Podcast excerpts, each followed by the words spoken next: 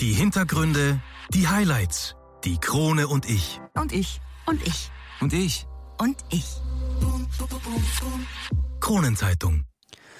Ihr ist es gelungen und bis dato noch niemand anderem in dieser Sportart, alle vier großen Disziplinen des Poolbillards in einem Jahr zu gewinnen. Die Rede ist natürlich von meinem heutigen Gast Jasmin Oschan. Warum sie versucht hat, eine Jasmin 2.0 zu finden, was sie als Ausgleich macht, um den Kopf durchzulüften und welchen Test das Universum für sie parat hat, darüber sprechen wir heute. Natürlich darf das Thema Dancing Stars nicht fehlen und was sie mit Lara Croft gemeinsam hat, das gibt's in der 50. Folge nachzuhören. Also, viel Spaß damit.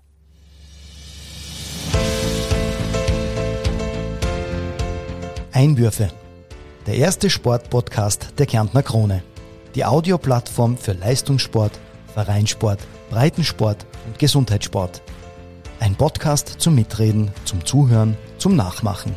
So bleiben wir alle in Bewegung. Ich bin Patrick Jochum, schön, dass du mit dabei bist.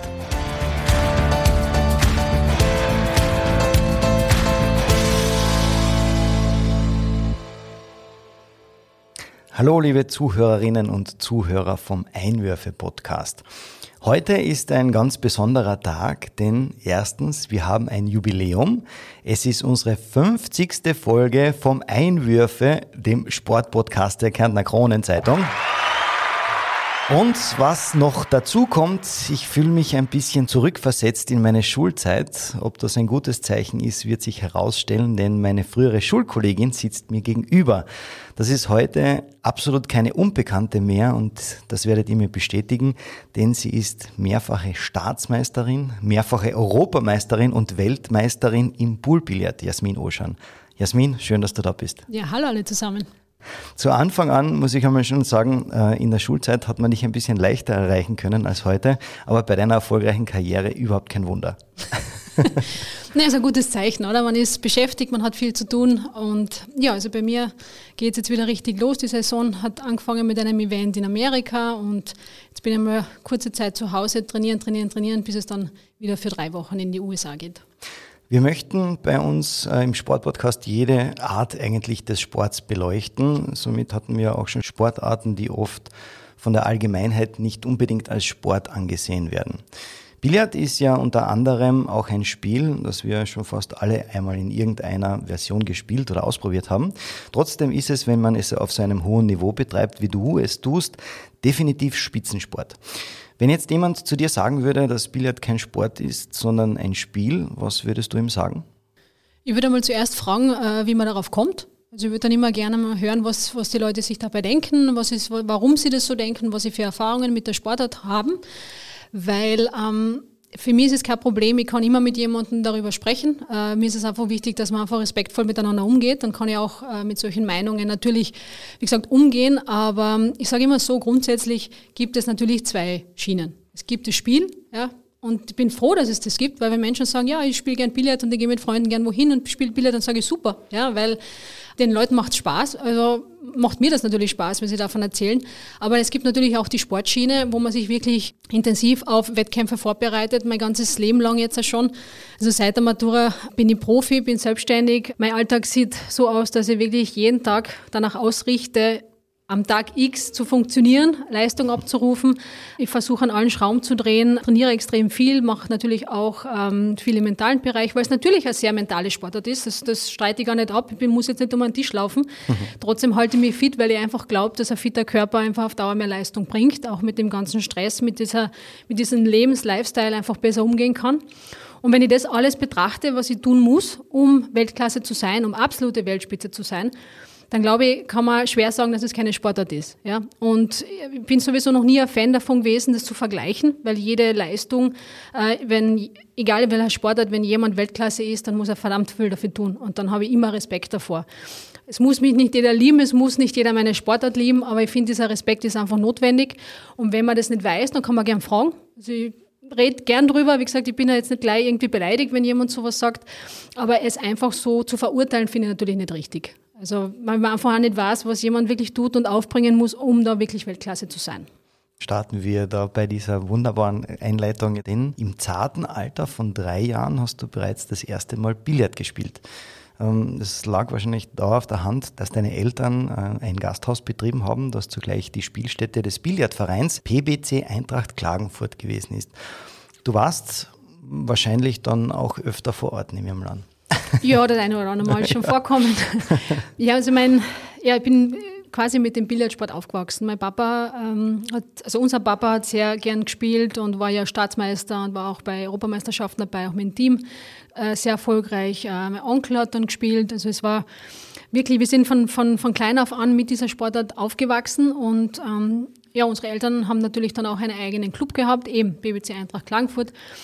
Und das hat natürlich nicht lange gedauert, bis wir das selbst ausprobiert haben. Und wir natürlich auch mein Bruder, er ist zwar fünf Jahre jünger, aber ähm, er hat sehr ähnlich angefangen. Eben mit drei Jahren versucht man das erste Mal auf so einen Miniaturbillardtisch, ja, den man halt zu Hause hat. Und dann mit sechs Jahren war ich ungefähr groß genug für den, für den richtigen Tisch. Und dann hat mir eigentlich nichts mehr davon abgehalten, äh, selbst das auszuprobieren. Und war immer mit großer Leidenschaft dabei. Meine Eltern haben mich da immer unterstützt, haben aber auch gesagt, wenn ich ganz was anderes machen möchte, ist das auch vollkommen in Ordnung.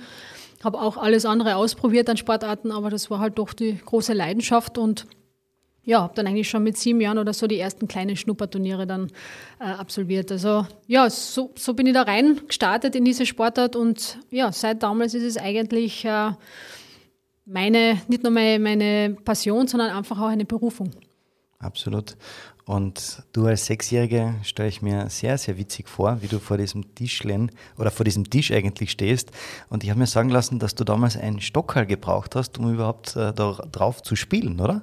Genau, die ersten Versuche das funktioniert natürlich so, dass man irgendwie, äh, damit die Winkel funktionieren, wenn man den Kö äh, versucht richtig zu halten, muss man ein bisschen größer sein. Und da hat der Papa natürlich dann eine Kiste hingestellt und ja, das hat sicherlich total lustig ausgeschaut. Es gibt dann schon ein paar lustige Fotos mit dem Papa, wo ich eigentlich eine recht gute Handhaltung schon habe. Also muss ich jetzt selber schmunzeln, da war ich glaube ich damals eh sechs. Schon. Damals schon. Also es muss irgendein Talent da gewesen mhm. sein. Und ähm, ja, also das, das war Liebe vom, vom ersten Moment an weg. Mhm. Du bist ja dann ins Sportgymnasium gegangen und so wie du schon erwähnt hast, hast du ja viele Sportarten einmal ausprobiert. Trotzdem war dir bereits in der Schulzeit bewusst, dass du Profi im Billard werden willst oder woher kam dieser Wunsch? Stimmt, ich war immer schon sehr sportbegeistert, bin ja noch immer. Ich mache irrsinnig gern Sport und halte mich fit und möchte mich auch in dem Bereich weiterbilden. Das ist dann ganz unabhängig auch vom Billard, weil für mich ist Sport halt einfach auch ein Lifestyle. Ja, also wir haben nur diesen einen Körper, wir müssen auf unsere Gesundheit schauen und deswegen ist Sport natürlich ideal dafür. Aber damals zur, zur Schulzeit wollte ich halt dann einfach äh, viel mit Sport zu tun haben und natürlich auch anderes ausprobieren. Und das hat mir Spaß gemacht. Und du weißt das selber von den ganzen Leichtathletik ähm, oder aber auch äh, Sport, äh, also Spielsportarten und und und. War vieles dabei, aber mit, glaube ich, 12, 13 Jahren war mir dann irgendwie, habe ich schon allen erzählt, wenn ich dann einmal die Matura habe, weil ich Profi. Also das war irgendwie wie ein Stein gemeißelt für mich.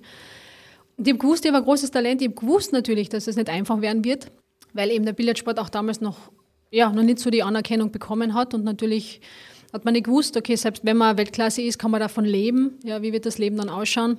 Aber ich habe gewusst, ich muss die Chance einfach wahrnehmen, weil wenn man schon so ein Talent hat und man kann das Talent zum Beruf machen, dann schätze ich das als, schätze ich mir sehr glücklich ein, dass ich das machen darf, dass ich jeden Tag aufstehen darf und eigentlich wirklich für mich arbeite und wie gesagt, das machen darf, was mir einfach Spaß macht. Und deswegen war mir das von vornherein klar und an dem hat sich dann nichts geändert. Ich habe dann maturiert und bin, äh, ja, war dann sofort Profi nie einen Zweifel aufkommen lassen, dass das absolut eine Passion ist. Dein erster großer Erfolg war dann der Vizemeistertitel bei den U18 Mädchen im Jahre 2004.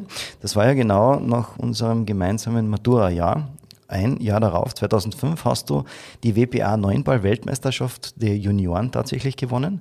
Du holtest außerdem den Europameistertitel im Neunerball und im 14 und 1 Endlos der Damen und hast bei den World Games im Neunerball der Damen in Duisburg die Goldmedaille geholt.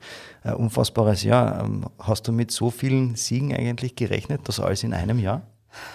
Es war natürlich so, dass ich in der Schulzeit ähm, schon einige Events gehabt habe, aber natürlich äh, gerade mit den großen Events gewartet habe, bis ich, bis ich quasi erwachsen bin, was ich damals jetzt rückblickend auch noch nicht war, aber, aber ich habe damals nach der Matura das wirklich das erste Mal bei einer Damen-EM teilgenommen. Ich hätte schon viel früher teilnehmen können, aber man hat damals wirklich für mich ein bisschen entschieden, dass man noch warten kann. Man ist dann eh sein restliches Leben lang erwachsen. Ja. Und man hat natürlich nicht gewusst, oder ihr war nicht gewusst, wie wird, der, wie wird der Einstieg sein in diese Damenklasse wie wird es mir gehen, weil ich in der Jugendklasse relativ viel gewonnen und war natürlich schon ein bisschen verwöhnt. Und das hat eben gerade mit der Europameisterschaft da, wo ich von drei Disziplinen zweimal Gold gewonnen habe, das war so ein bisschen so, hallo, da bin ich, ja, so jetzt bin ich da.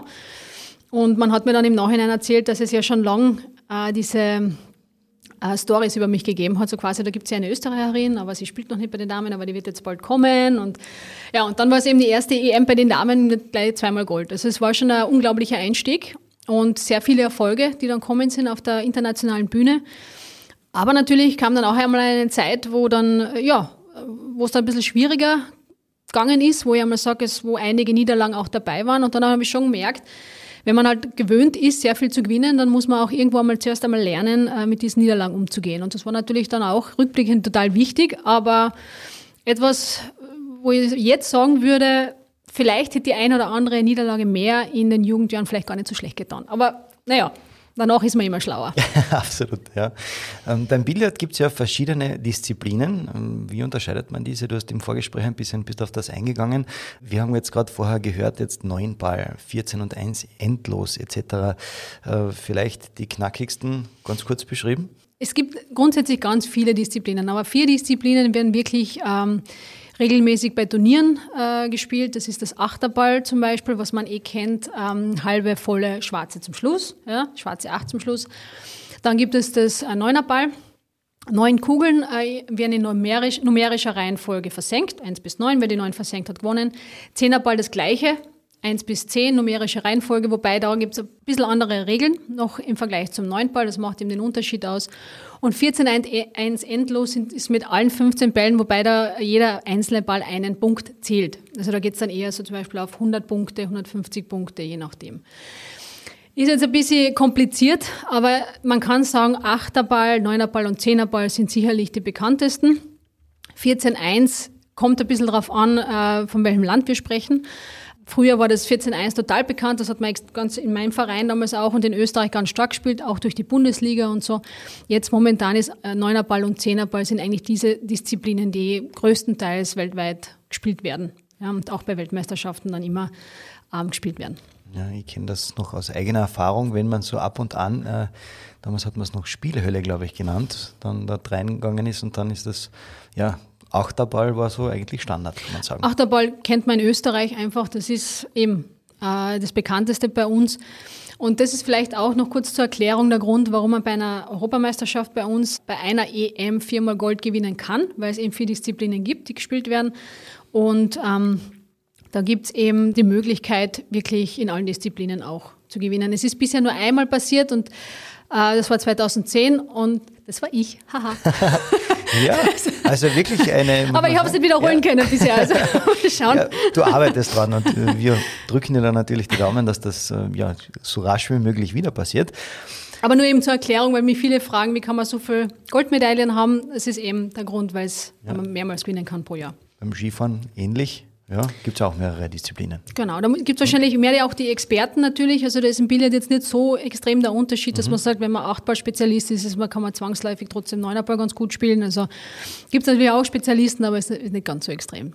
Danke für diese Aufklärung und äh, vielleicht spannen wir den Bogen wieder zurück und kommen zu deiner Karriere. 2008 hast du dich nämlich gemeinsam mit drei anderen Frauen für die WPA 14 und 1 Endlos-Weltmeisterschaft qualifizieren können. Das war aber nur möglich, da es in diesem Bewerb keine Damenweltmeisterschaft gab. Dort bist du dann erst im Halbfinale ausgeschieden, nachdem du vorher unter anderem Titelverteidiger Oliver Ortmann aus dem Turnier werfen konntest. Du warst damals 22 Jahre alt und er war fast doppelt so alt und bereits mehrfacher Welt- und Europameister. Eine unfassbare Leistung. Danke. ähm, ich habe immer schon ich muss vielleicht ein bisschen ausholen. Ich, hab, ich bin aufgewachsen ähm, mit der Billardsportart und für mich war es normal, auch bei Herren zu starten. Also ich war sehr früh auch sehr erfolgreich bei den Damen oder bei den Mädchen und dann hat, man natürlich auch bei anderen Turnieren teilgenommen, die eben offen waren. Das sagt man bei uns immer, gibt es so Open Events, das heißt, das ist dann offen, da spielen alle gegeneinander, also es ist nicht, nicht, äh, nicht getrennt.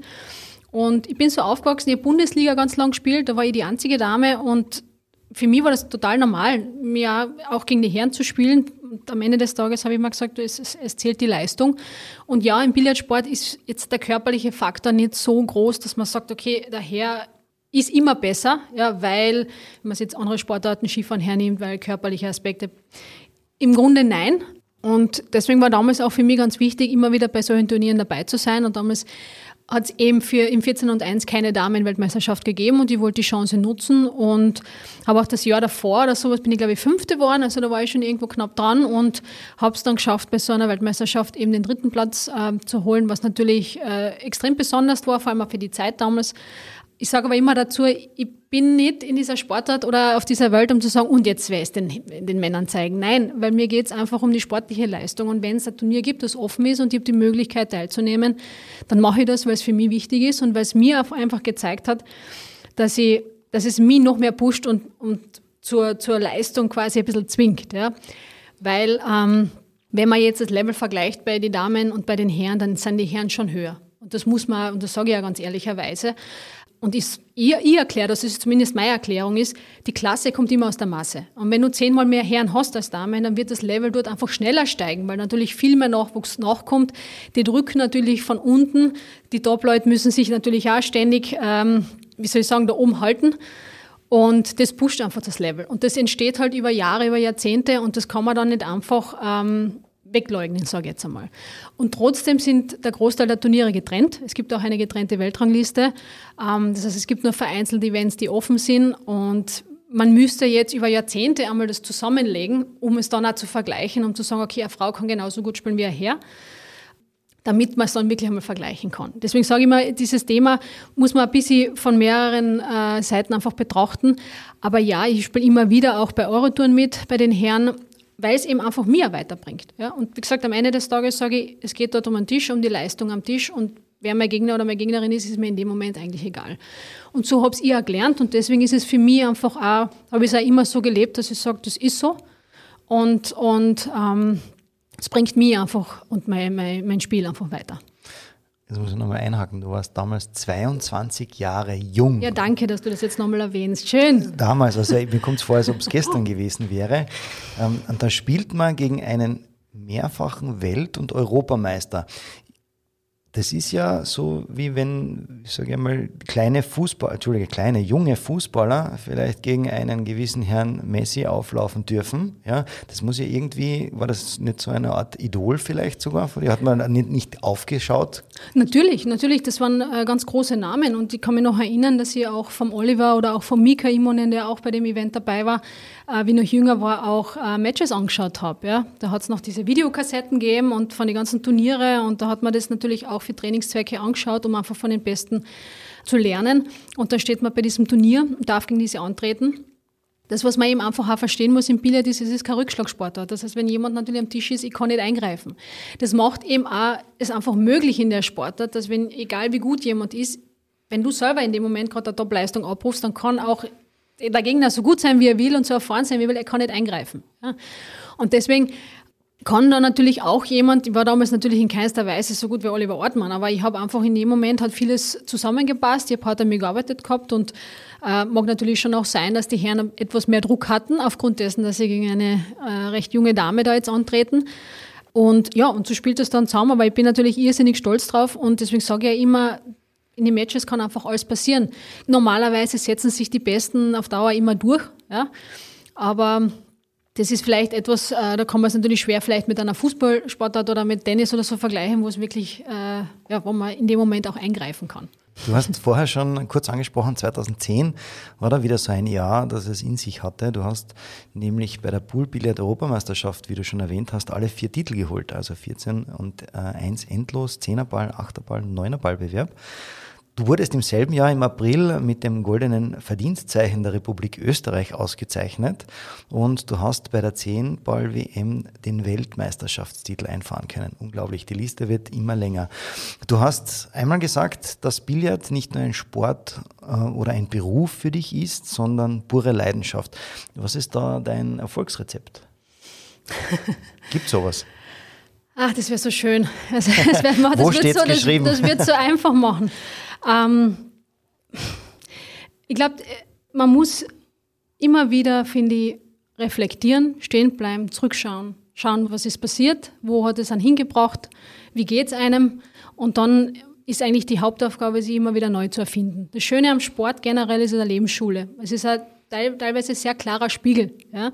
Kann sehr hart sein, kann wunderschön sein, ist ehrlich. Ja. Und ähm, man wächst da natürlich irgendwann so hinein und trotzdem ist es dann so, so wichtig, immer wieder stehen zu bleiben und zu sagen, okay, wo bin ich, wo will ich hin? Und es hat schon, ich sage natürlich eine Leidenschaft, die Leidenschaft. Gell? Mhm. Also es ist natürlich nicht immer alles wunderschön, es ist nicht immer alles einfach. Es hat irrsinnig viele Zeiten gegeben, wo ich sehr mit mir gehadert habe, wo ich sehr gezweifelt habe. Ähm, noch schlimmer ist es dann, wenn die Leute sagen, ja, du gewinnst eigentlich eh die ganze Zeit. Und insgeheim habe ich mir gedacht, na, eigentlich kämpfe ich gerade total mit mir. Eigentlich bin ich überhaupt nicht happy mit meiner Performance. Eigentlich weiß ich gerade gar nicht, was ich trainieren soll. Also man macht da sehr vieles durch und natürlich von außen sieht man immer den Erfolg und man sieht immer ähm, den Glanz, ähm, die harte Arbeit dahinter und die unzähligen Stunden, wo man auch einmal weint, wo man einfach sagt, so pff, irgendwie weiß ich gerade gar nicht, wie ich weiter tun soll. Das sieht man natürlich nicht. Also ich sag, Sport ist, ist generell für mich Leidenschaft. Billard ist natürlich auch eine Berufung, die manchmal auch echt hart ist. Aber ich stehe immer wieder auf und es freut mich, zum Tisch zu gehen. Ich habe immer wieder Spaß daran, an mir zu arbeiten und ich habe noch so viel vor mir und das ist eigentlich das, was mich antreibt. Ja. Ich habe das Gefühl, ich bin noch in keinster Weise fertig. Ich habe da noch Fähigkeiten in mir, die ich noch nicht ausgespielt habe. Und eben dieses, dieses Drehen an diesen Schrauben finde ich irrsinnig spannend. Ja. Aber es ist auch eben eine Arbeit mit sich selbst und da muss man offen dafür sein, ähm, manchmal ein bisschen genauer hinzuschauen, wo es auch weh tut. Und wie gesagt, das macht der Sport recht gut. Man kann sich dem auch verwehren, aber ich sage, das hat mich sehr weit gebracht und vielleicht da in diesem Sinne, was ich gerne dazu sage, ist, viele glauben immer, man erlernt es einmal, man ist erfolgreich und dann ist es immer so. Ja. Und das ist halt ganz und gar nicht so, weil man kämpft in einer Saison mit dem Thema und in der nächsten Saison ist es ganz was anderes und man steht plötzlich da und fragt sich, das gibt's ja nicht, ja, was hat sich denn jetzt geändert? Das hat ja vorher alles funktioniert, ja.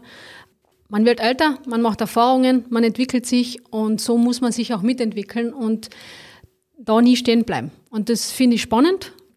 Und wie gesagt, solange mir das auch Spaß macht, solange ich Spaß daran habe, an mir zu arbeiten und dieses Gefühl in mir habe, da ist was, da geht noch mehr, werde ich ja aktiv weiterspielen. Aber ich sage auch ganz ehrlich, es wird irgendwann einmal ein Moment kommen, da werde ich aufstehen und werde sagen, okay, Zeit für was anderes. Ja, aber du bist ja noch im besten Alter. Ja, also. ja, ja, ja, nicht so alt wie du, aber. Dankeschön. Ja, ich nehme, nehme gern so mit, einfach diesen Seitenhieb. Sehr gerne. Ähm, wenn wir jetzt alle, ja, kommen wir zur nächsten Frage. Du hast aber gesagt, was ja, wir erwähnen müssen. Genau, das, das, Schulkla Al das Alter nicht. aber nicht gleich alt. Ja, genau. Die Jasmin, wer es nicht weiß und gut Kopf rechnen kann, am 10.01.1986 geboren, somit 36 Jahre jung. Ich bin am 15.01. geboren, 1984 und bin 38. So hätten wir das Thema auch vom Tisch. Kommen wir wieder zurück zu deinen Erfolgen. Wenn wir die nämlich alle durchgehen würden, würden wir wahrscheinlich nächste Woche noch da sitzen, aber Kannst du uns sagen, was für dich vielleicht so der prägendste Sieg oder die prägendste Medaille war, die dir am meisten in Erinnerung geblieben ist? Ja, natürlich, der, der Weltmeistertitel 2010 war schon unglaublich besonders, einfach deshalb, weil die ganzen Jahre davor ich oft knapp dran war, dritte Plätze gehabt habe und sehr oft dass das, äh, die Aussage gehört habe, äh, die Jasmin Ocean ist eigentlich die letzte Topspielerin, die Weltmeisterin ist ohne einen Weltmeistertitel. Ja, das war dann immer so. Und dann ist der Druck natürlich immer, immer weiter gestiegen. Und da weiß ich noch ganz genau, das war in Manila, auf den Philippinen. Und zur damaligen Zeit waren, waren diese Events dort unglaublich. Wir haben so viele Fans gehabt und die Fans sind kommen mit Plakaten von mir. Also ich habe einen irrsinnig großen Fanclub dort gehabt und ich habe immer Blumen bekommen. Die Leute waren so die waren so happy, mich zu sehen. Deswegen dort zu gewinnen war natürlich ganz was Besonderes. Ähm, aber ich würde natürlich jetzt auch den Vize-Weltmeistertitel 2019 ähm, als einer meiner ganz wichtigen Erfolge jetzt aufzählen, weil eben die Zeit davor sehr hart war. Ja, weil die weil es eben so Zeiten gegeben hat, wo ich einfach nicht so erfolgreich war aus meiner Sicht, wo ich einfach gesagt habe, okay, jetzt bin ich eigentlich von meiner Leistung weit weg. Ja, ähm, oder auch Zeiten, wo ich mich nicht wohlgefühlt habe am Tisch, wo ich sehr mit mir gekämpft habe und dann eigentlich auch eben mit meinem Manager Gerald Florian mir wirklich zusammengesetzt habe und gesagt habe, okay, wir brauchen irgendwie einen neuen Plan. Das funktioniert so nicht mehr. Diese Jasmin von früher, die ist jetzt nicht mehr da. Ja, also ich muss irgendwie weiter, ich muss quasi eine Jasmin 2.0 irgendwie finden, ja. ähm, die vielleicht einen neuen Zugang findet. Ähm, und, und da war wirklich der ganze Aufbau bis zur WM hin. Das eben auch das Besondere. Also gar nicht jetzt nur der Vize-Weltmeistertitel, weil manche werden sich jetzt wahrscheinlich denken, ja, was ist ja nur Zweite geworden, sie hat ja verloren. Ja, deswegen ist eben auch etwas, worauf ich draufgekommen bin, ist perfekt sein, heißt manchmal nicht Platz 1, sondern es heißt vielleicht der Platz 2, aber es gehört auch der Weg da dazu. Ja. Natürlich hätte ich gern gewonnen und die war knapp dran und natürlich tut es auch weh und natürlich ärgert man sich. Aber am Ende des Tages war dieser ganze Weg dorthin, dieses Zurückkämpfen, Turnier für Turnier, immer bessere Ergebnisse wieder zu erzielen, wieder das Gefühl zu haben, ich, ich fühle mich wohl am Tisch, ich spiele das aus, was ich ausspielen kann. Und dann natürlich bei der WM in China die ganz großen chinesischen Namen zu schlagen, nach etlichen Monaten, wo ich immer verloren habe. Ähm, das hat mir einfach extrem viel Auftrieb gegeben. Und eben, auch wenn es nicht ganz für den ersten gereicht hat, habe ich dort wieder eine Jasmin gesehen, wo ich gesagt habe, passt, okay, ja, sie ist da, ja, und man hat sich dorthin gearbeitet und man weiß echt zu schätzen, was man da durchgemacht hat dafür. Und deswegen war das ein sehr besonderer Moment. Ah, sehr cool. Danke für diese tollen Einblicke. Bevor wir noch darauf eingehen, wie du in deiner aktuellen Saison noch eingestiegen bist und was du alles vorhast, und natürlich sprechen wir über das Thema Nona Net Dancing Stars, machen wir noch eine kurze Pause, also dranbleiben. Es lohnt sich. Zurück mit Teil 2 und meinem Gast Jasmin Oschan. Wir sprechen über ihre Leidenschaft, natürlich das Poolbillard. Die Billardmeisterschaften finden ja beinahe alle entweder in Amerika oder in Asien statt. Das heißt, du warst dein ganzes Leben lang immer sehr viel unterwegs.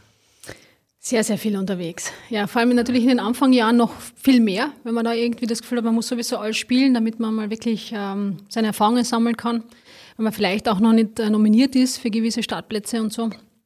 Also das kann man sich, also ich kann es mir jetzt natürlich ein bisschen besser aussuchen, aber schon sehr viel unterwegs. Ja, es waren die letzten Jahre ähm, sehr viel Asien. Also da hat ähm, quasi in meinen Anfangsjahren war noch sehr viel Amerika, dann ist das Ganze hat sich ein bisschen gedreht, dann ist ganz viel nach Asien gegangen, ganz viel in China. Natürlich spannend, äh, wirklich ganz andere Welt, andere Kultur, andere Menschen. Einfach, du das wirklich, es, einer der, der, der, positiven Aspekte ist einfach, ich kann die Welt sehen, ich kann ganz viele unterschiedliche Kulturen kennenlernen. Das ist natürlich wirklich interessant. Aber natürlich ähm, fliege ich dort ja nicht hin, um Urlaub zu machen, sondern eben um zu arbeiten. Und da schaut man natürlich trotzdem auch, dass man fit ist, dass man irgendwie schaut, dass man alles so hinkriegt, dass, dass man dort einfach seine Leistung abrufen kann. Und das war in Asien oft schon sehr schwierig. Weil der Jetlag, okay, ist ein Thema, das habe ich in Amerika auch.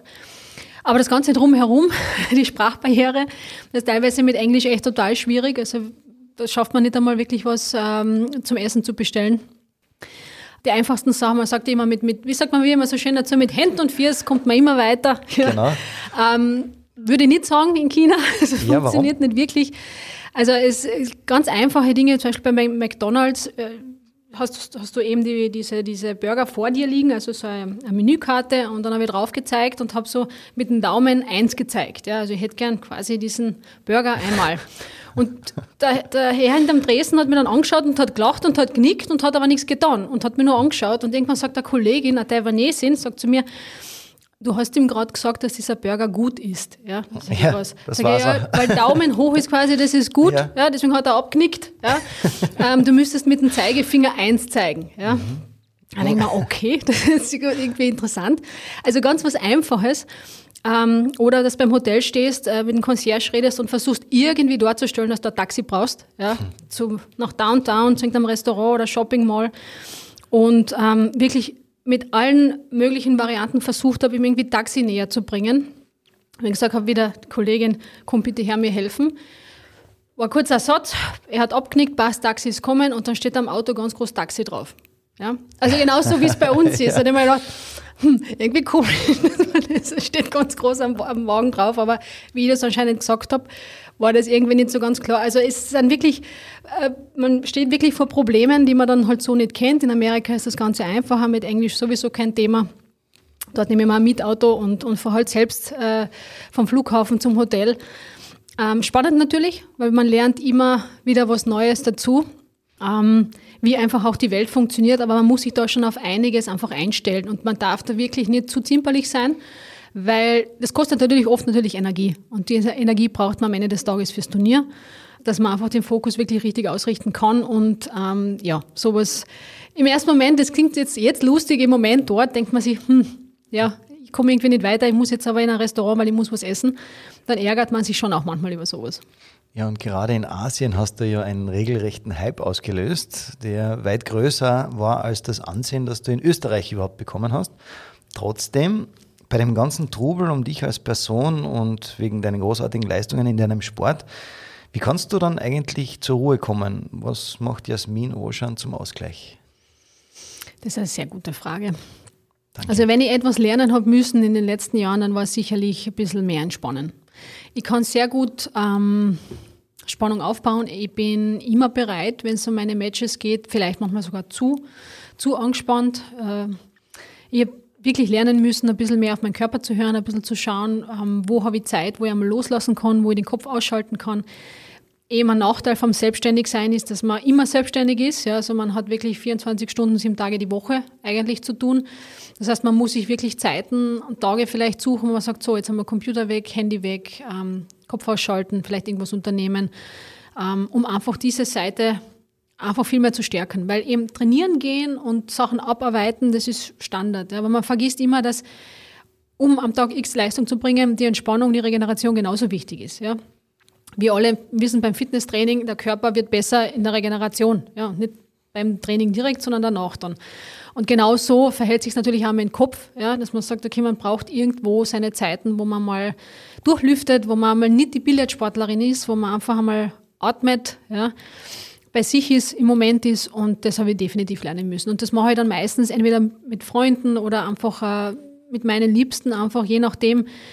Aber ganz oft auch jetzt äh, vielleicht wo spazieren gehen, Kopf ein bisschen durchlüften, einfach mal sein. Aber ich muss trotzdem ein bisschen schmunzeln natürlich, weil ganz gut bin ich darin noch nicht. Also ich erwische mich leider manchmal selber, dass ich einfach nicht loskomme, ja, dass ich einfach mir schwer tue, dann einfach mal wirklich runterzukommen und abzuschalten. Also da ist definitiv noch ähm, Verbesserungspotenzial drin. Aber eben alles, was mit entweder lesen, spazieren gehen, auch Sport machen, vielleicht irgendwo laufen gehen, ähm, einmal wegfahren, mit, mit, mit gesagt, meinen Liebsten was machen, alles Mögliche. Aber es gibt nicht so ein typisches wie, was weiß ich, äh, am Berg gehen oder ich muss jetzt laufen gehen. Also sowas typisches, klassisches, wo du sagst, das ist genau das, was mich quasi wieder runterholt. Es kommt ein bisschen darauf an, ähm, wie die Situation ist, weil es manchmal hilft mir was Aktives, dann ist es natürlich irgendwas Sportliches auch gern oder einmal wirklich Berg gehen. Ähm, und manchmal brauche ich etwas, wo ich nicht aktiv bin, sondern wo ich sage, ich, ich lege mich jetzt einfach mal hin und schlafe eine Runde. Ja? Oder ich setze mich irgendwo zum See, ich liebe ja den Wörthersee. Sommer ist für mich sowieso die bessere Jahreszeit. Also da kann ich zum Beispiel perfekt ähm, abschalten, wenn ich in Strandbad Klagenfurt gehe ja? und mir einfach dort auf den Steg lege. Das ist für mich Lebensgefühl äh, pur. Ja? Mir ein bisschen schwierig, also wird es ein bisschen kalt, aber auch da einmal spazieren gehen, ein bisschen einfach durchatmen, sich hinsetzen, einfach mal ein bisschen versuchen, so gut es geht, äh, den Kopf auszuschalten. Aber ist, ich bin halt sehr kopflastiger Mensch, ist nicht immer ganz einfach bei mir. Gerade letztes Jahr hast du dir so eine Auszeit vom Billardsport genommen, denn du hast bei Dancing Stars mitmachen dürfen. Wie bist du eigentlich zu dieser Möglichkeit gekommen und was hat dich dann letztendlich wirklich bewegt, da mitzumachen? Ich habe Anfang, äh, Anfang des letzten Jahres dann einmal eine, eine Anfrage bekommen, ähm, ob ich eben, dass sie mich quasi ein bisschen ausgesucht haben, dass sie mich gerne bei dieser Show dabei hätten. Und ja, im ersten Moment, also im allerersten Moment habe ich gedacht, ich falle jetzt aus dem Bett, weil ich war nämlich im Bett mit meinem Handy, siehst da hätten wir schon wieder ein Beispiel, was nicht gut ist, ja, bezüglich dem Thema Entspannung und Loslassen. Ähm, und da habe ich die E-Mails gecheckt und habe das gesehen und wäre fast aus dem Bett gefallen. Weil dann habe ich mir gedacht, okay, ist das jetzt das jetzt echt? Ja. Habe das natürlich auch dann mit dem Gerald besprochen und dann kommen mehrere Emotionen hoch. Zum einen, boah, so cool, ja, habe mir da überhaupt noch nicht gesehen, dass ich da wirklich für sowas äh, in Frage kommen würde. Dann wieder der andere Gedanke, traue ich mir das zu? Ja, da vom österreichischen Publikum so zu tanzen. Mit Tanzen habe ich eigentlich null Erfahrung. Dann denke ich mir wieder, ach, das Leben muss ein Abenteuer sein. Ja. Und was ich immer so mitbekommen habe, vor allem die Sportler, die dabei waren, die haben immer das Gleiche gesagt. Die haben gesagt, es ist so eine unglaubliche Reise und so was Spannendes und das würden sie immer wieder machen. Da habe ich gedacht, nein, ich, muss diese Herausforderung annehmen. Weil ich glaube, ich würde irgendwann einmal zurückschauen in meinem Leben und würde sagen, schaut. Ja. Natürlich macht dann das Angst, weil wie gesagt, man hat keine Ahnung, was auf einen zukommt. Man geht komplett aus seiner Komfortzone raus. Ja. Aber am Ende des Tages äh, war für mich eigentlich dann relativ schnell klar, diese Chance möchte ich nutzen. Jetzt natürlich auch in dieser Zeit, wo relativ wenig Turniere waren, natürlich super für mich, ja, weil ich wirklich äh, die Möglichkeit gehabt habe. Und ja, und somit haben wir dann eigentlich zugesagt und dann ist das Ganze wahr geworden. Und das war noch unglaublicher, als es mal gedacht hätte. Ja, das glaube ich dir gern. Ähm, hast du überhaupt einen Tanzkurs irgendwann einmal gemacht? Normalerweise so als Schüler macht Nein, ihr wart ja alle in meinem Tanzkurs, ich war trainieren oder so. Also, ich nicht wer wüsste, wüsste auch nichts von einem Tanzkurs. Nichts, also, ähm, ja, ich nehme auch die Herausforderung an, falls jemand äh, vom ORF bei, sich bei mir meldet. Nein, also ich habe wirklich, äh, ich weiß, in der, in der Schulzeit damals hat es immer wieder diese, diese äh, Tanzkurse gegeben, da weiß ich, kenne ja. das auch von meiner, von meiner besten Freundin und so, die das auch gemacht hat. Wie gesagt, ich war damals mit Training beschäftigt. Mich hat das auch, muss ich aber ehrlicherweise zugeben, auch nicht so interessiert und habe da eigentlich überhaupt keine Erfahrung damit gehabt. Also ich zwar grundsätzlich gewusst, ich glaube, ich kann mich jetzt schon bewegen, habe ein Körpergefühl, habe ein Rhythmusgefühl. Wenn ich allein vom Spiegel tanze, ja, dann glaube ich, Geht. ist das okay. ja. ja. Ähm, also man sollte wahrscheinlich schon ein bisschen was äh, mit Musik und Tanz anfangen können, aber Erfahrung hatte ich da im Gesellschaftstanz null. Mhm. Wie war das eigentlich für dich? Ich meine, hartes Training bist du ja gewohnt, aber das war ja eine komplett andere Art von Training, oder? Man ist Training gewohnt, aber eben man geht wirklich äh, da über ganz andere Grenzen. Weil man, äh, klar, im, im Raum zu stehen, jeden Tag drei Stunden, vier Stunden, fünf Stunden, zum Schluss waren es teilweise sechs Stunden, ähm, ist jetzt nichts Neues. Aber da tagtäglich vom Spiegel zu stehen und zu jeder Sekunde was Neues zu lernen, komplett aus sich rauszugehen, sich ganz anders wahrzunehmen, zu spüren, auf jemanden anderen natürlich einzugehen, dass man sagt, das macht man nicht allein, sondern zu zweit. Ja, da muss man sich vertrauen. Dann immer mit Kamera begleitet zu werden bei den ersten Schritten und sich zu denken, um Gottes Willen. Also wenn Hoffentlich das nicht. ja. Also da waren, da stellt man sich schon sehr vielen Herausforderungen, sehr vielen äh, Unsicherheiten und Themen einfach, die da hochkommen. Und wie gesagt, ja, trainieren ja, aber das war natürlich ein ganz anderes Training. Also ich habe irgendwann meinen ganzen Körper gespürt, ähm, ich habe so eine Rippenprellung gehabt, ich habe, äh, wie gesagt, Muskelkater, kann ich sagen, welcher Muskelkater bei welchem Tanz äh, war, von schmerzenden Gelenken über dauerhaft offenen Füßen von diesen Schuhen, ja, also so viel Pflaster, wie ich da gekauft habe, mir gedacht, okay, das Geschäft wird sich auch denken, irgendwie, das gibt's nicht, ja. Also da, das war schon echt körperlich fordernd, aber auch mental sehr fordernd, weil man eben wirklich dort steht in diesem Raum, dann eben im Grunde fünf, sechs Tage Zeit hat, eine komplette Choreografie zu lernen und zu wissen, am Freitag muss man das vor dem österreichischen Live-Publikum abliefern, in Kleidern, die ja auch anders sind als das, was man normalerweise im Kleiderschrank vorfindet. Ähm, da waren schon viele Momente, wo man dachte, oh je, also diese Nervosität, diese Anspannung habe ich natürlich so bei Turnieren jetzt nicht, weil da bin ich in meinem Bereich. Aber eben, sich dem zu stellen und dann äh, es zu meistern, darüber zu kommen, das lehrt auch natürlich auch wahnsinnig viel über uns selbst und bringt dann natürlich dann auch weiter. Bist du dann so eine, die quasi auf Knopfdruck, ja, sag jetzt Kamera, es geht los und du bist 100% da? Das ist sicherlich ein Vorteil vom Sport jetzt einfach, dass man das können muss, ja, ähm, dass man einfach sagt, okay, dieses, man trainiert wohin, man bereitet sich vor und sagt, und jetzt muss es passen. Das, diesen Ablauf kennt man natürlich. Ja. Trotzdem ist man da wieder in einem Bereich, den man nicht kennt. Man gerade am Anfang, wenn man dieses ganze, die ganze Show einmal mitbekommt, bei den Proben dabei ist, merkt man schon, es ist jetzt eine andere Welt. Ja. Ähm, da muss man sich auch äh, zuerst einmal finden. Das ist Gott sei Dank dann mit der Zeit ähm, ganz gut gegangen und dann hat man sich eigentlich schon gefreut. Ich bin dann gefreut auf, das, auf die Kostümanprobe und auf die Proben generell und so, weil man ist da in so einer Dancing Stars Bubble für über drei Monate und, und lässt sich auf was komplett Neues ein. Der Kopf ist weg vom Billard und das hat mir auch ganz gut getan. Und ähm, dann kommt man immer mehr in diesen Rhythmus rein, auch so Training, Probe, Show zack, nächsten Tag weiter. Ah, cool. Die Tänze, die du ja gezeigt hast, waren alle absolut toll und man hat richtig gesehen, wie du dich von Woche zu Woche gesteigert hast. Und ich muss ehrlich gestehen, ich bin dadurch zum Dancing Stars Fan geworden. Aber zwei Tänze möchte ich gerne hervorheben, bei denen äh, man das Gefühl gehabt hat, dass die ganz viel mit dir persönlich zu tun haben. Der erste Tanz, den ich meine, war der Tanz zu dem Song uh, This Is Me aus der Magic Moment Show. Du hast bei dem Tanz so viel Emotion gezeigt. Was ist da bei dir abgegangen? Es ging ja darum, einen Song zu wählen, der, der uns einfach was bedeutet. Also jetzt mir, also äh, alle Kandidaten mussten da ähm, einen Song aussuchen. Und This Is Me gibt es ja von Lila James oder auch von dem Film The Greatest Showman. Das war immer schon ein ganz besonderer Song, weil ich weiß noch, das erste Mal habe ich die Version von Alila James gehört und habe mir gedacht, irgendwie cooler Text, eigentlich könnte sie gerade über mich reden. Ja? Und wie ich dann das bei dem Film The Greatest Showman auch nochmal gesehen habe, war das einfach etwas, das war in mir so drinnen, dieser, dieser Song. Deswegen war für mich von Anfang an klar, das wird's werden. Weil es beschreibt einfach sehr stark diese, für mich, Entwicklung über die letzten Jahre hinweg. Dieses, ähm, diese Entwicklung weg von jemandem, wo ich sage, äh, junge Jasmin hin zu jemandem, die ja sehr viel über sich gelernt hat, die sehr die vermehrt gelernt hat, aus sich rauszugehen, zu akzeptieren, sie ist halt auch nicht perfekt, es gibt Stärken, äh, es gibt Schwächen. Und es ist auch okay, manchmal zu sagen, du so bin ich. Das sind, das sind ähm, es ist auch okay so, ich bin nicht immer perfekt, ich gewinne nicht immer, ich, ich hader mit mir selbst, ich habe auch meine Themen. Und das habe ich irgendwie versucht, in diesen ganzen Tanz und Song irgendwie reinzupacken wie gesagt, also als Verein für mich einfach die letzten Jahre, diese ganzen, die ganze Entwicklung dorthin. Bin natürlich noch nicht fertig. Das klingt so, als wäre ich jetzt so an einem Punkt, wo ich sage, so, jetzt, ist, jetzt passt das so. Äh, findet noch immer statt und es gibt noch immer Themen, die kommen dann immer wieder hoch. Ja? Man ist halt auch in gewisser Weise so gestrickt, wie man halt ist. Man hat seine Denkweisen, seine Verhaltensweisen.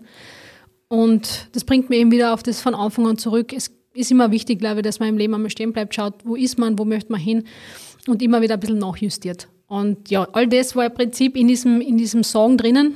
Freestyle getanzt. Äh, das heißt, man hat einfach machen können, was man will. Und ja, da habe ich, hab ich mich dann schon ein bisschen wiedergefunden. Der zweite Tanz, den ich meine, ist natürlich äh, der Showdance am Ende der Staffel. Der hat deine Laufbahn gezeigt mit dem Koffer, als du da immer auf Reisen warst oder mittlerweile oder noch immer auf Reisen bist und dem krönenden Abschluss mit dem Song I Am From Austria. Da war absolut oder das war absolut emotional und du hast diesen Tanz wirklich großartig getanzt, trotz oder vielleicht wegen der vielen Emotionen und obwohl dein Kleid ja am Anfang gerissen ist, in dem Moment, was ist dir da durch den Kopf gegangen? Also das Aufregung, der letzte Tanz und dann ja, also man muss sich vorstellen, dieser Showtanz ist natürlich was Besonderes. Es ist der Abschluss von dieser ganzen Zeit. Man kann machen, was man will und man will natürlich noch einmal irgendwie ein bisschen was von sich erzählen. Mir ist es eben gegangen um diese Reise. Ähm, das ist mein Leben. Ja, ich fliege von zu Hause weg und ich habe schon sehr viel gesehen von dieser Welt und ähm, äh, was es dann natürlich zu schätzen, kommen wir immer wieder gern nach Hause. Um das geht es eigentlich, weil da hat alles begonnen und da schließt sich der Kreis. Ja, und das ist dieses nach Hause kommen, dieses zu wissen, da bin ich zu Hause, da, da komme ich her, da, da komme ich her, da, genau, mhm. da bin ich her, da kehre ich hin. Ähm, das ist der Ort, wo ich Energie tankt, das ist da, wo, wo, ähm, ja, wo eben alles begonnen hat und wo sich dann alles schließt. Und jetzt habe ich natürlich auch versucht, das mit, mit Songs zu verbinden, die ich einfach auch gern höre, die ich auch gern beim Reisen höre. Und so baut man sich das Ganze zusammen und möchte es noch einmal genießen. Und gleich nach der ersten Figur merke ich nur, wie das Kleid hinten rutscht und denke mir, verdammt. Ja. Ähm, man darf nicht vergessen, man probt es ja bis ins Unendliche und äh, probiert das auch mit den Kleidern aus und da muss man auch sagen, dass das ganze Team dahinter, äh, die Kostümbildnerinnen, äh, die Make-up und äh, Artisten und Visagisten, die sich alle unglaublich um uns kümmern und natürlich auch immer schauen, dass wir da draußen glänzen. Die werden ja leider nicht so oft erwähnt und da ist natürlich ein großes Dankeschön, weil die einfach wirklich rund um die Uhr gearbeitet haben. Und diese Hoppalas passieren halt. Es war irgendwie nicht, entweder nicht ganz zu oder ist es aufgerissen. Und immer nur in dem gedacht, okay, bei Dancing Stars soll man ja grundsätzlich vieles von sich zeigen und aus sich rausgehen, aber das toppt jetzt ein bisschen. Also das geht mir jetzt vielleicht ein bisschen zu weit. Eine Spur mehr gezeigt, als du wolltest. Weil, ähm, wie gesagt, man hat, wenn, wenn ich da meine Arme runtergeben hätte, hätte man vielleicht von der Jasmin einfach zu viel gesehen. Also da habe ich mir die ganze Zeit gedacht, okay, schau irgendwie, dass das nicht weit unterrutscht. Ja. Was einfach ich habe versucht, es dann fertig zu tanzen, das habe ich ja eh gemacht. Ich glaube, es hat da grundsätzlich gepasst. Es war für mich einfach schade, weil ich natürlich da ihm nicht so ganz im Moment habe sein können. Weil natürlich, wenn man die ganze Zeit ein bisschen die Angst hat, hm, da, könnte jetzt, da könnte man jetzt zu viel zeigen, dann ist man natürlich nicht so entspannt, wie es hätte sein wollen. Und das hat mir natürlich ein bisschen einen Moment genommen. Ich war danach schon sehr traurig. Ja. Ähm, und das, das, das hat natürlich ein bisschen gegraben in mir, weil eben man kann nicht zurückdrehen und sagen, okay, man macht es jetzt noch einmal, sondern das war's dann. Und ich habe das Beste daraus gemacht. Und das Lustige ist aber, ein paar Stunden danach habe ich mir gedacht, es ist irgendwie spannend. Weil am Anfang von Dancing Stars habe ich immer im Training, wenn ein Fehler passiert ist, aufgehört. Und der Flo hat immer zu mir gesagt, sagt der Jasmin, du bist echt die klassische Billardsportlerin. Du machst einen Fehler und bleibst stehen. Die Musik läuft aber weiter. Du kannst nicht stehen bleiben. Ja, ich weiß, beim Billard gehst du sitzen, wenn du einen Fehler machst. Ja. Aber die Musik läuft weiter. Wir, du musst weitermachen. Es hilft nichts. Du musst dann das Beste aus der Situation machen. Und so, als hätte das Universum gesagt, so, in dem letzten Tanz testen wir sie jetzt nochmal. Mhm. Ja? Also so quasi, es ist halt nicht alles perfekt, ja. Es passieren Fehler, es passieren Hoppalas, es ist jetzt auch keiner Schuld dran, es ist halt leider so. Und dann muss man das Beste draus machen, nicht stehen bleiben. Äh, natürlich darf man mal ein bisschen verärgert sein, aber im Nachhinein haben wir gedacht, ja, liebes Universum, du hast mich getestet, ich glaube, ich habe das Beste draus gemacht, ich glaube, es war auch ganz okay. Natürlich hätte es perfekter sein können, aber vielleicht ist genau das das Learning aus dem Ganzen. Für mich geht es bei Dancing Stars jetzt nicht um den letzten Tanz, sondern um die ganze Reise dorthin. Da waren so viele tolle Momente dabei, die im Grunde perfekt waren. Und auch diese Momente gehören dazu.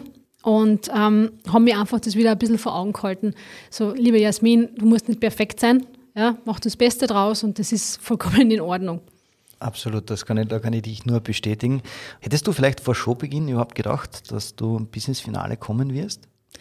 Na, ganz und gar nicht. Also ich habe am Anfang wirklich immer gesagt, ich kann mir einfach nicht vorstellen, was da jetzt wirklich auf mich zukommt und äh, wie weit ich mich da sehe in dieser Show, weil ich, wie gesagt, gewusst habe, ja, ich kann vielleicht mir ein bisschen bewegen, habe jetzt vielleicht nicht so ein schlechtes Rhythmusgefühl, aber am Ende des Tages hat man noch keine Ahnung, was da passieren wird. Man hat auch keine Ahnung, wie kommt man beim Publikum an, weil ja eben das Publikum da mitvotet und ja, das hat man im Grunde ja nicht wirklich in der Hand. Man geht da raus, ähm, jeden Freitag gibt es ein Bestes und dann muss man sagen, so, und was jetzt passiert, passiert. Ich bin einfach so dankbar, dass ich so lange habe dabei sein dürfen. Ich habe alle Tänze tanzen dürfen. Ich habe, ähm, ich glaube, sicherlich eine Entwicklung durchgemacht, die wahrscheinlich jetzt ähm, ich vielleicht gar nicht so mitbekomme, ja, wie es äh, die anderen jetzt empfunden haben. Aber es war wirklich eine, eine unglaubliche Reise. Ich würde sofort wieder machen, auch wenn ich weiß, dass ich zum Schluss haben wir, glaube ich, schon alle sehr gekämpft, weil es eben sehr fordernd war, körperlich als auch mental. Also da ist man zum Schluss dann irgendwann echt nur mehr auf Schiene und ähm, schaut, dass man so gut wie möglich drüber bringt. Aber würde es sofort wieder machen. Großartig. Wie sieht es jetzt äh, mit einer kommenden Saison im Billardsport aus? Es kommt ja im September die Damen-WM nach Klagenfurt, bei der du ja auch mitwirkst. Wie sind da die Pläne? Die Saison ist jetzt einmal sehr intensiv, jetzt auf den ersten Blick. Ähm, wir haben wieder extrem viele Turniere am Plan, was gut ist. Ähm, sehr viele Turniere, sehr viele Auftritte in Amerika. Ähm, momentan Asien eher wenig. Das äh, wird noch etwas dauern. Und jetzt ist halt einfach einmal wichtig, dass ich sage, ich finde wieder rein, weil ich habe doch jetzt zwei Jahre lang nur zwei Herren-Events mitgespielt. Also es hat überhaupt kein Damen-Event für mich gegeben. Und wo die Möglichkeit war, war ich bei Dancing Stars dabei. Also es war jetzt wirklich äh, ja, spezielle zwei Jahre, deswegen muss ich jetzt für mich natürlich wieder reinfinden trainiere jetzt auch sehr intensiv, habe äh, demnächst gleich drei Auftritte hintereinander in Amerika, deswegen bin ich drei Wochen dann vor Ort. Und natürlich geht alles Richtung Weltmeisterschaft. Das ist natürlich das große Highlight, Weltmeisterschaft in Klagenfurt.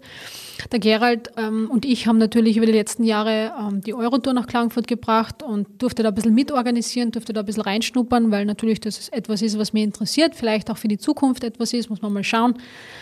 Das heißt, ich werde natürlich da schon auch ein bisschen mitwirken, aber natürlich ist mein Fokus die WM als, als Sportlerin und nicht als Organisatorin.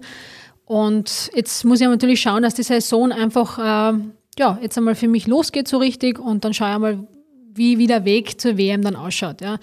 Äh, ich werde nicht alles spielen, weil ich natürlich immer schauen muss, wie schaut es mit meinen Ressourcen aus, wo brauche ich ja Training. Aber ich habe bisher schon, denke ich, einmal so ein paar Highlights gesetzt mit ein paar Events in Amerika, aber eben, wie gesagt, nichts stoppt die Weltmeisterschaft in Klagenfurt. Auf die freuen wir uns auch. Kommen wir noch zu deiner Akademie. Ähm, du hast nämlich in Klagenfurt eine Billardakademie gegründet und aufgebaut. Äh, was ist dort dein Anliegen und wie unterstützt du den Billardnachwuchs? Die Akademie gibt es jetzt ja schon seit, glaube ich, über zehn Jahren und ursprünglich war die Idee, einfach Trainingsmöglichkeiten zu schaffen für den Spitzensport. Also wirklich ähm, die Tische auch vor Ort zu haben, damit man sich international für die unterschiedlichen Turniere vorbereiten kann. Natürlich gibt es eine Norm beim Billardtisch und beim Tuch und bei den bei die Billardkugeln, aber trotzdem hat man einfach unterschiedliche Hersteller und das reagiert dann oft ein bisschen anders. Also ist für einen Außenstehenden vielleicht manchmal schwer zu verstehen, aber diese kleinen Unterschiede spüren wir als, als Top-Sportler natürlich schon. Und deswegen haben wir in der Akademie einfach vier unterschiedliche Tische stehen einen Functional Fitness Raum. Und da ist auch noch eine kleine Küche, weil man halt ein bisschen eine, vielleicht eine Snacks oder irgendwas braucht. Aber das ist im Grunde die Akademie und die war immer ausgerichtet dafür, dass man sagt, man hat einmal die Trainingsmöglichkeiten. Nachdem du immer wieder äh, gefragt wirst, warum du bei den Meisterschaften so streng schaust, möchte ich dir gerne etwas mitgeben. Nämlich ein Kommentar, den ich bei YouTube gelesen habe von einem Fan, den habe ich da herausgepickt. Sie hat geschrieben, dass du nicht streng schaust, sondern deinen Lara Croft Blick aufsetzt. Und wenn man sich die Beschreibung von Lara Croft nämlich anschaut, die als selbstbewusste, autarke, abenteuerlustige, aber nicht lebensmüde, starke Person beschrieben wird, die vollkommen eigenständig agiert, würde ich sagen, die Dame hat das gut getroffen, oder? Was sagst du zu dem Vergleich? ja, cool. Sehr cooler Vergleich. Ähm, ja, mein Blick, ich finde das immer so lustig, weil ich immer wieder erkläre, ähm, ich weiß, ich kann sehr streng schauen, aber das hat meistens mit, mit Konzentration zu tun. Ja, das ist dann, wenn ich auf etwas fokussiert Aber ich glaube, wie du jetzt siehst, ich kann auch ganz freundlich reinschauen, ja. ich kann auch lachen. Ich glaube, bei Dancing Stars auch gesagt. Nein, aber das ist einfach Konzentration. Ich meine, der Vergleich ist wunderschön, danke dafür. Ja. Aber eben, das klingt nach außen hin jetzt wieder so perfekt und eben, ich möchte immer wieder erwähnen, das sind wir alle nicht. Wir alle haben unser Backerl und unsere, unsere Themen und das ist auch in Ordnung so. Aber natürlich, das ist auch so ein schönes Feedback und ich muss auch ehrlich, ehrlicherweise zugeben, äh, bei Dancing Stars ist sehr viel passiert und auch nach Dancing Stars, ich habe so viele äh, wunderschöne Rückmeldungen bekommen. Also von ganz unterschiedlichen Leuten. Ich habe Zettel auf meinem Auto drauf gehabt. Ähm, ich, Menschen sind plötzlich stehen geblieben auf der Straße und sagen, Jasmin Oschan und wir haben, wir haben so mitgelebt mit dir und, und du hast so viele Emotionen ausgelöst und Kinder wollten mit mir Fotos haben, plötzlich an Orten in Österreich, wo ich mir gedacht habe, da bin ich noch nie erkannt worden vor Dancing Stars. Also so viel Anerkennung, so viel positive Rückmeldungen und auch so wie das jetzt, wo ich sage, wow, es ist irgendwie schön, wenn man die Menschen auf so einer emotionalen Ebene einfach berührt und sie einfach irgendwie auf diese Reise mitnimmt und, und mitleben lässt. Ja. Also das äh, muss ich einmal äh, jetzt einfach wirklich einmal sagen, danke an alle, die da mitgefiebert haben, die da dabei waren, die für mich gewotet haben, weil das hat mir die Chance gegeben, da voll, äh, den, den ganzen Weg zu gehen. Und sowas gibt Kraft und Motivation. Sehr cool. Zum Abschluss noch, wenn du an deine bisherige Karriere in sportlicher, aber auch in privater Hinsicht zurückdenkst, was waren da deine absoluten Highlights? Ja, sportlicher Hinsicht würde ich auf jeden Fall sagen, die Weltmeisterschaften, aber auch die ganzen Europameistertitel, weil ähm, einen zu gewinnen ist eine Sache, aber natürlich über so viele Jahre immer wieder es doch auch zu bestätigen, ähm, bedeutet mir total viel. Viele glauben ja immer, dass es dann weniger an Wert hat, aber eben ganz im Gegenteil. Ich habe mich über jede einzelne so gefreut wie bei der ersten. Ich habe sehr viel schon sehen dürfen, hoffe es kommt noch mehr. Ich bin einfach dankbar, dass ich das machen darf, was mir Spaß macht und ähm, mich mal wieder neu erfinden darf. Ich bin dankbar für all die Menschen, die mich unterstützen, ähm, die auch durchs Billard in mein Leben kommen sein, aber einfach auch die ganzen Wegbegleiter, die einfach da sind, wo ich einfach weiß, egal ob ich gewinne oder nicht, ähm, die sind immer da. Äh, ist immer mein Rückzugsort. Und äh, ja, in privater Hinsicht, es ist, ähm, es ist einfach so, dass, dass eben wie ich schon erwähnt habe, so viele Menschen habe und, und, und so einen schönen Rückzugsort habe mit, mit Österreich, wo es mir gut geht, wo ich es einfach zu schätzen weiß, wie gut es uns geht. Ähm, denn am Ende des Tages, egal ob siegen oder nicht, ähm, das Wichtigste, was wir haben, ist die Gesundheit, weil alles andere, sage ich mal, im Leben kann man ändern. Ja, die Gesundheit nicht, wenn einmal irgendwas ist. Und ich bin einfach dankbar, dass es mir gut geht, dass ich das Tag ein und Tag aus das machen darf, was mir, was mir Spaß macht. Und egal was passiert, ich meine, meine Menschen habe, die immer für mich da sein werden. Würdest du irgendetwas in deinem Leben anders machen, wenn du könntest? Ich würde vielleicht vom Showtanz noch einmal das Kleid kontrollieren. also das, okay. das wäre vielleicht ja. etwas rückblickend. Aber ja. nein, ich bin eigentlich total zufrieden, äh, bin happy mit meinem Leben so wie es ist. Es hat alles so sein sollen, weil auch mit den ganzen schweren Zeiten, die waren, die haben mich da hergebracht, wo ich heute stehe. Und da geht es mir gut. Also kann es nicht falsch gewesen sein, auch wenn es die harten Zeiten waren. Die gehören halt leider auch dazu. Großartige Worte am Ende des zweiten Teils und wie immer fehlt noch meine Lieblingskategorie in Teil 3, also unbedingt dranbleiben, es lohnt sich. Kommen wir also zu meiner Lieblingskategorie, denn wir kommen wie gewohnt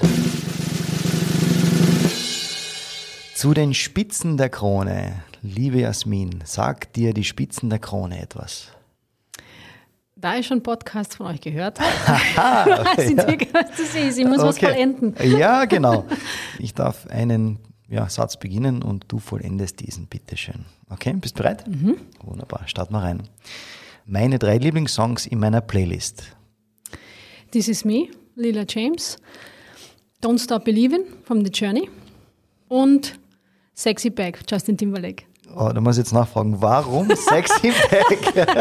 ähm, ich weiß nicht warum, es ist, das Lied ist jetzt natürlich jetzt schon älter, aber dieser Anfangsbeat, ich muss da einfach immer dazu bewegen. Also ja. und wenn es nur dieses äh, Headbang ist, ja, das ist einfach, das, das macht einfach mit mir was und das hat mir damals total gut gefallen und das ist einfach so ein Energiesong. Also das, wenn, wenn ich mir ein bisschen pushen möchte oder so, dann funktioniert das mit dem Song immer. Cool. Beim Duell gegen meinen Bruder gewinne ich, verliere ich? ähm, verliere ich. Also ich habe jetzt, äh, wir haben nicht so oft jetzt in der letzten Zeit äh, gegeneinander gespielt, aber ich habe da verloren und äh, ja, ist da auf jeden Fall, äh, hat da absolut die Oberhand und ist auch, muss ich ja dazu sagen, momentan absolute Nummer eins in der Herrenwelt, ist amtierender Weltmeister und die Nummer eins, hat gerade gestern wieder in, ähm, in Großbritannien ein Turnier gewonnen, also ist unglaublich unterwegs. Sehr cool. Sport ist für mich Lebensqualität. Weil ähm, egal, ob das jetzt Billard ist, ähm, gesagt, Billard ist natürlich auch größtenteils Berufung, aber egal, äh, ob das jetzt ein Fitnesstraining ist, ob das Rennradfahren ist, ob Schwimmen ist, äh, ob es einfach Squash spielen ist mit Freunden, ist für mich einfach Lebensqualität. Es gehört für mich dazu wie Zähneputzen. Ohne dem fühle ich mich total unwohl. Und wie gesagt, am Ende des Tages finde ich einfach auch, dass es eine perfekte Möglichkeit ist, auf sich und seine Gesundheit zu schauen. Und ähm, deswegen gehört das zum täglich Brot dazu. Meine größte Herausforderung ist? Mein Kopf. Warum? Ah, ja, okay. Warum? ja ist, äh, wenn ich etwas nicht ganz so gut kann oder eben mit, eher damit auseinandersetzen muss und ein bisschen lernen muss, ist dieses Loslassen, dieses äh, nicht zu sehr im Kopf sein, nicht vielleicht alles zerdenken, wie ich immer sage, Dinge einfach mal fließen zu lassen. Das ist sicherlich eine, eine Kopfsache. Man, manchmal ist man ein bisschen kopflastiger, das ist auch in Ordnung. Aber es fällt mir definitiv schwer, auf einmal den Kopf äh, auszuschalten. Und ja, ist eine Herausforderung für mich und wird immer besser, sagen wir so. Das würde ich gerne als Schlagzeile in der Kronenzeitung über mich lesen. Hm. Jasmin Oschan krönt sich in Klangfurt zur Weltmeisterin. Das unterschreiben wir. Einmal im Leben möchte ich. Hm. Einmal im Leben möchte ich. Den Kopf ausschalten können. ja, kann, ja, kann so einfach sein. Absolut. Ja, dann darf abschließend natürlich die Frage nicht fehlen. Und das möchte ich den Einwürfe-Zuhörern noch sagen. Ja, zuerst einmal danke an alle, die da jetzt zugehört haben. Danke an alle, die mir immer vor allem in den ganzen letzten Jahren während meiner Billardkarriere, aber auch bei Dancing Stars unterstützt haben, äh, mit mir mitgefiebert haben. Und natürlich großes Dankeschön an ja, meine Liebsten, meine Familie, meine Freunde, all die Menschen, die ich liebe, die, die immer für mich da sind, egal was los ist, egal was passiert. Und natürlich auch großes Dankeschön an meine langjährigen Partner, ähm, wie zum Beispiel auch vor allem die, äh, das Land Kärnten, Stadt Klagenfurt, stehen auch immer seit Jahren hinter mir, die Stadtwerke Klagenfurt, äh, Predator Qs, eine Billardfirma, der Sporthilfe, bei der Sporthilfe bin ich schon sehr, sehr lange. Also es sind natürlich Partner, die den Weg mitgegangen sind und das weiß ich sehr zu schätzen, weil man hat als Sportler eben nicht nur tolle Jahre und tolle Saisonen, sondern eben auch äh, Zeiten, wo es einmal nicht so passt und umso wichtiger ist es einfach Partner zu haben, wo man weiß, ähm, das ist ein ständiges Geben und Nehmen.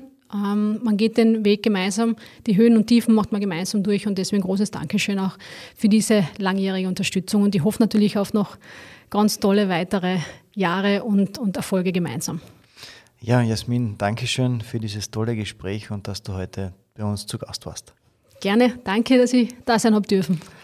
So schnell ist wieder eine weitere Folge von Einwürfe vorbei. Wie immer nicht vergessen, den Podcast zu abonnieren, denn dann bekommt ihr immer mit, wann eine neue Folge rauskommt. Und ich freue mich natürlich, wenn ihr das weitererzählt. Bis zum nächsten Mal und wir hören uns.